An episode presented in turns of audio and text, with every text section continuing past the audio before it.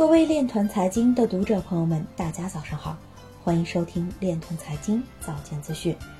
今天是二零二一年九月十四日，星期二，农历辛丑年八月初八。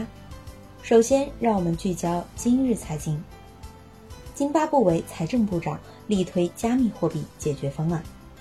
印度加密交易所，在节日季期间推出各类营销活动，以吸引散户。中科院院士。北大数学科学学院教授鄂维南力主开设区块链课程。央行数研所谈区块链，技术上去中心化并不等于管理去中心化。德勤调查显示，超四分之三的英国金融公司认为，在未来五至十年内，数字资产将成为法定货币的替代品。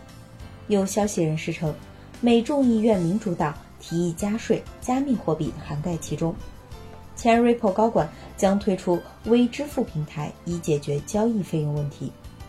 科技巨头奥林巴斯遭遇勒索软件攻击。穆迪表示，跨境支付中广泛使用数字货币对银行的信用不利。金融时报报道，三分之二的韩国交易所将在九月关闭。今日财经就到这里，下面我们来聊一聊关于区块链的那些事儿。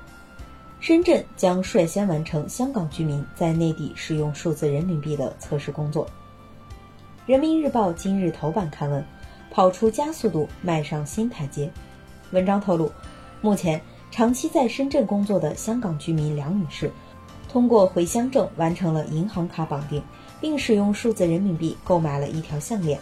这也标志着深圳在全国率先完成了面向香港居民在内地使用数字人民币的测试工作，为下一步推动数字人民币深港跨境流通、解决跨境旅游等经常项目的支付奠定了实践基础。以上就是今天链团财经早间资讯的全部内容，感谢您的关注与支持，祝您生活愉快，我们明天再见。